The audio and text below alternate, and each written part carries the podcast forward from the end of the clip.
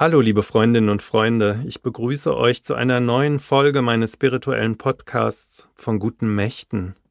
Ich bin Alexander Brotzapka und freue mich, dass ihr dabei seid in dieser Osterwoche. Die letzten Folgen der Passionszeit, die waren harte Kost. Und ich habe es mir auch nicht immer einfach gemacht mit den sieben Todsünden. Ich habe versucht, sie ins Heute zu übersetzen und zu zeigen, dass sie eben nicht irgendwie eine alte Lehre von Anno dazumal sind, sondern viel mit mir, mit uns, mit dieser Welt zu tun haben. Das ist schon auch eine ganz schöne Zumutung, wie ich finde. Es macht halt keinen Spaß, der Welt und sich selbst ins Gesicht zu schauen und zu erkennen, wie es um uns steht. Aber jetzt ist Ostern. Fest der Auferstehung, die alle Strukturen des Todes hier auf der Erde wegwischt und dazu befreit, selbst aufzustehen und aus dem Glauben heraus, dass alles gut wird zu leben, trotz allem. Alles gut? Die Welt bleibt doch, wie sie ist mit all ihren Problemen und der Ungerechtigkeit und der Maßlosigkeit, mit all dem Müll und diesen Strukturen, die in den sieben Todsünden eben angelegt sind. Da können schon Zweifel aufkommen und überhaupt, wie soll das denn gehen, dass einer von den Toten aufersteht?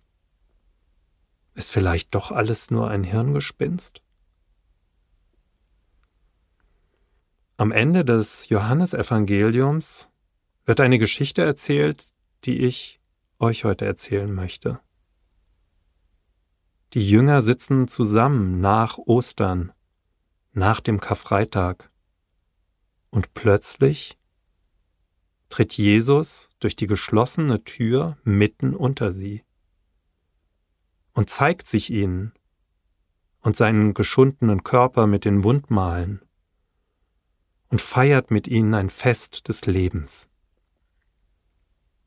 Alle sind unglaublich erlöst und befreit und jubelnd, dass der Tod überwunden ist und die Lebendigkeit aufsprießt, dass die Lehre Jesu nicht tot zu bekommen ist, dass die Liebe siegt über alles Böse. Aber einer der Jünger ist eben nicht dabei an diesem Fest und diesem Tag. Thomas, der jetzt der Ungläubige heißt. Denn als die anderen Jünger ihm davon erzählen, wie das war an diesem Fest und dass Jesus mitten zu ihnen gekommen ist, da sagt er zu ihnen, das könnt ihr mir erzählen, so viel ihr wollt. Ich kann das nicht glauben. Solange ich nicht selbst meine Finger in seine Wunden gelegt habe und mich überzeugt und mit eigenen Augen gesehen habe, dass Jesus lebt, kann ich's nicht glauben.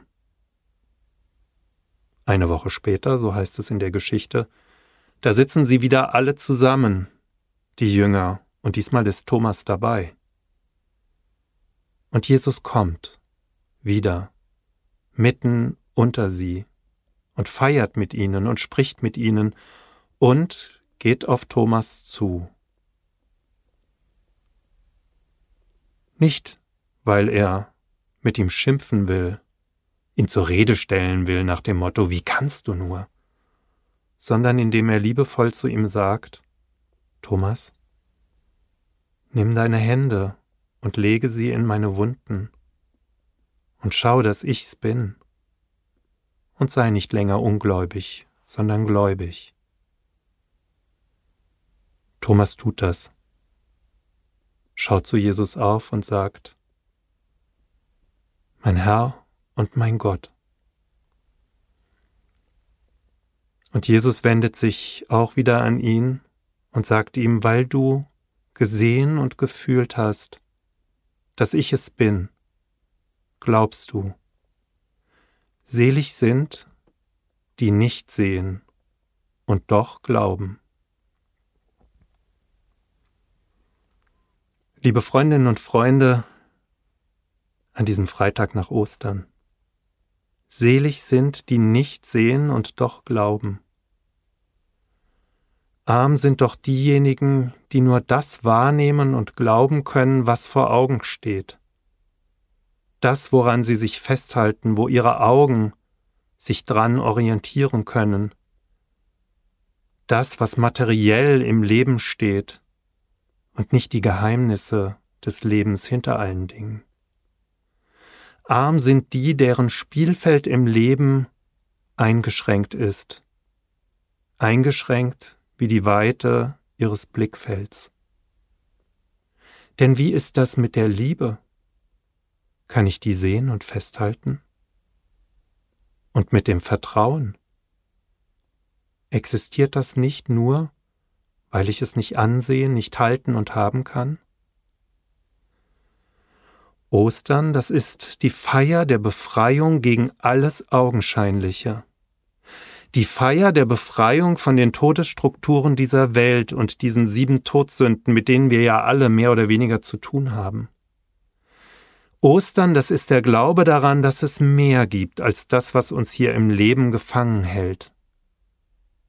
Das Wegreißen dieses trüben Schleiers, der auf so vielem bleischwer liegt und uns niederdrückt. Gegen alles, was ich sehe an Traurigkeit, an Zerstörung, an Leid, steht ein ganz großes Ja. Du bist es, Mensch, geliebtes Menschenkind, mein Ebenbild. Dich meine ich, und ich schaue dich liebevoll an, immer wieder. Egal wie du bist, was dich ausmacht, was du kannst und was du nicht kannst. Jeder Mensch ein geliebtes Ebenbild Gottes. Ostern, Befreiung, Glück, unendlicher Jubel. Das wünsche ich euch in diesen Tagen, wenn wir Ostern feiern. Ich wünsche euch dieses bedingungslose Gefühl des Angenommenseins, so wie ich bin. Ich wünsche euch glauben zu können, ohne sehen zu müssen. Seid behütet, feiert und seid glücklich. Euer Alexander Brotzapka.